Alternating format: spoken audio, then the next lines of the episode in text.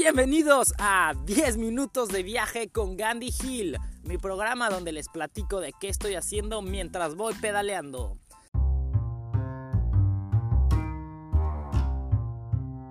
Buenos días, son las 11:43 de la mañana aquí en Pireus, Grecia cerca de Atenas. Ahorita vamos hacia... Estamos esperando el camión y de hecho ya llegó el camión. Y no hay... Y queremos comprar el ticket, pero no hay manera de comprar el ticket. Entonces tenemos que, tenemos que subirnos así y bueno, creo que ya tengo que ponerle pausa porque estoy en un bus.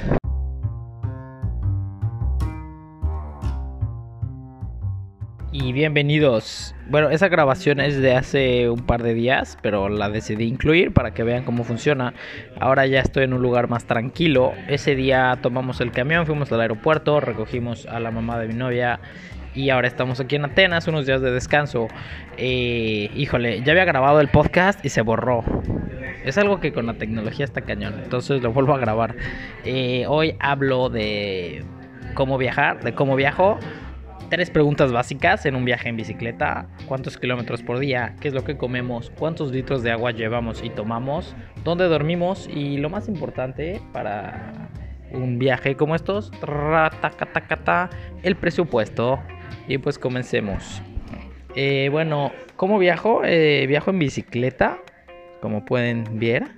Pero hay veces que viajamos de otras maneras. Puede ser de aventón o en barco, en ferry o en avión pero eh, ahorita es en bicicleta. Les platicaré qué bicicleta y qué cosas ocupo en el siguiente capítulo en, de material de viaje y organización de equipaje. Los kilómetros por día. Eh, los kilómetros por día es interesante porque eh, normalmente si es diferente si viajas solo a si viajas con otra persona. Si viajas solo puedes hacer más kilómetros por día porque todo el día estás pedaleando. Entonces eh, hay gente que pedalea 80, 100, 120, 140, llegan a pedalear hasta 160 kilómetros, lo cual la verdad para mí es mucho. Eh, yo como voy con alguien y voy haciendo muchas paradas, me paro a hacer pipí, a tomar fotos, a comer, a cualquier situación, me paro. Entonces solamente hago 50 kilómetros y disfruto mucho del viaje. Entonces, eh, yo son 50 kilómetros los que hacemos. Al principio es complicado porque el cuerpo no está acostumbrado, pero realmente el cuerpo es, la, es una maquinaria impresionante y solito se va acostumbrando. Y ahorita ya sin problemas hacemos 50 o hasta más kilómetros. La, hay una cifra dorada en el ciclismo, se llama cicloturismo hay una cifra dorada que son 65 kilómetros. La gente ya está cómoda cuando ya hace 65 kilómetros mínimo. Y esto es un promedio, que si juntas a 10 personas y les preguntas cuál es su kilometraje ideal, la gente que hace esto te va a decir un número, sacas el promedio y mágicamente te va a dar algo cerca de 65 kilómetros, lo cual pues, no está mal, es como ir de México a Cuernavaca en día y medio. Pero como luego de la subida es bajada, pues igual y llegas en el mero día, ¿no?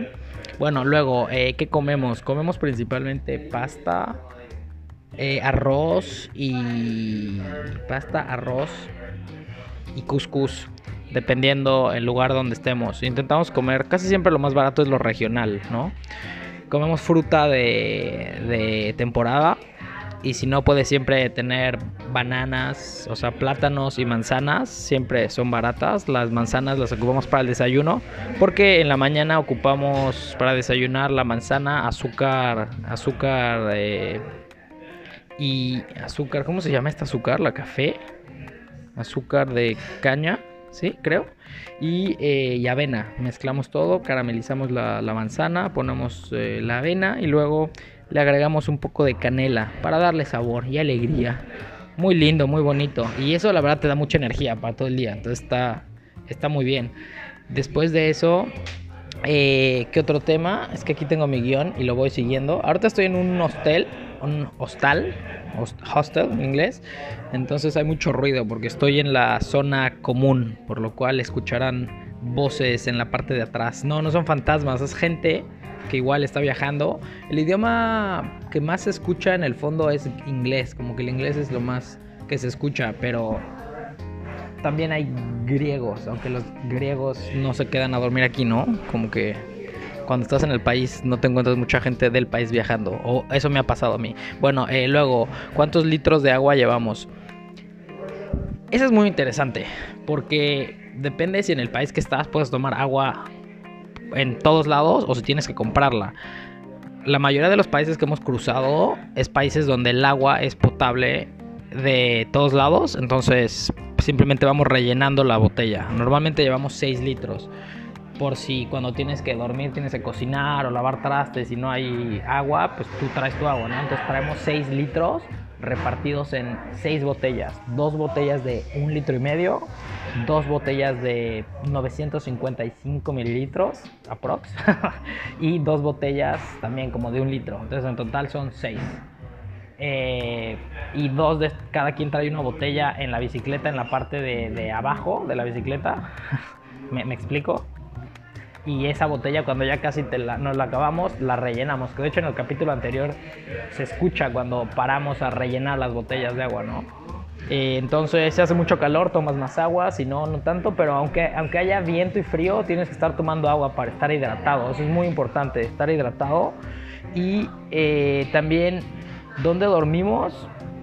Es lo que sigue. ¿Dónde dormimos? Una de las preguntas básicas. ¿Dónde vamos a dormir? Uf. Campings, hostales, hoteles, apartamentos. Y para no gastar tanto, lo que hacemos es también, que es una muy buena experiencia cultural, es pedir dónde dormir en los jardines de las casas, literal. Tocamos la puerta y preguntamos si podemos dormir en el jardín de la casa. literal y funciona y funciona muy bien.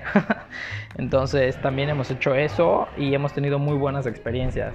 Y cuando ya ninguna funciona, pues duermes literal donde puedes. Una vez dormimos en una iglesia, es una muy buena experiencia que nos pasó en Francia.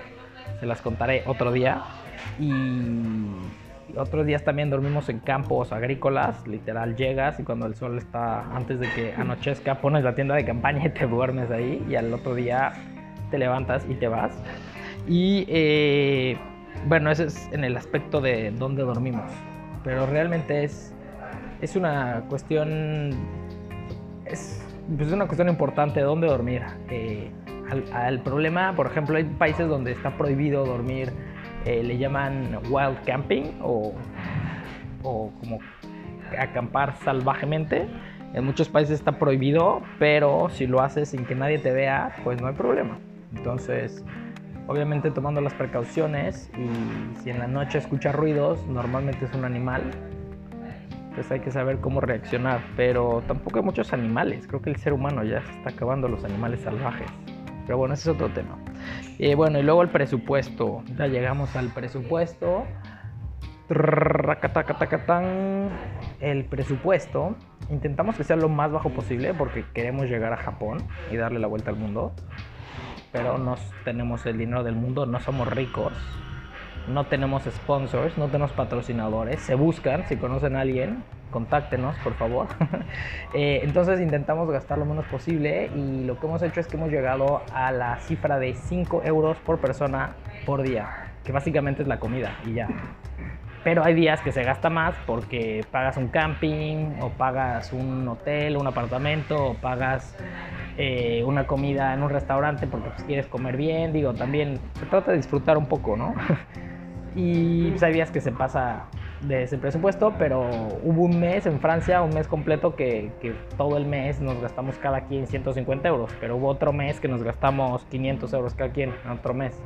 Pero ese mes rentamos un coche e hicimos otras cosas, entonces es muy fluctuante, pero esa es una idea, para que se den, para que se den una idea así a grosso modo. Obviamente, eh, la parte de qué comer, pues tenemos que ir al, tenemos que comprar la comida y como no tenemos refri ni hielera ni nada, diario tienes que ir al súper a comprar lo que necesitas.